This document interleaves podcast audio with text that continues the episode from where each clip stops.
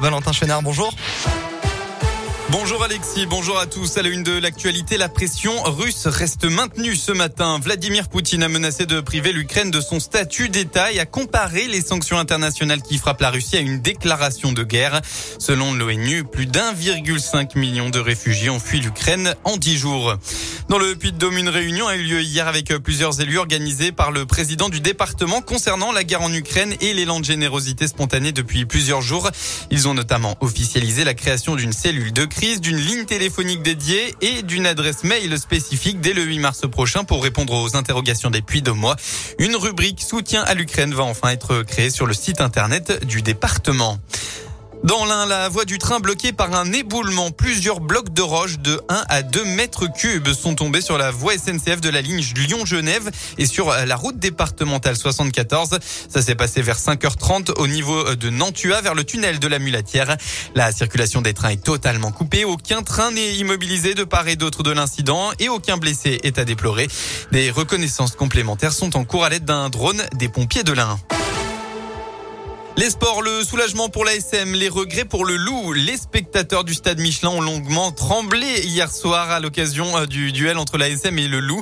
Les Auvergnats n'ont plus le droit à l'erreur s'ils veulent conserver une chance de se qualifier en phase finale et à 5 minutes de la fin, ils étaient menés par les Lyonnais. Mais une dernière pénalité, un essai sur une grosse erreur lyonnaise ont fait basculer le match du bon côté. Score final 25 à 16 pour les Auvergnats. Tout n'est pas parfait, loin de là, mais l'essentiel est fait, comme l'a résumé Morgan Parra à l'issue de la rencontre.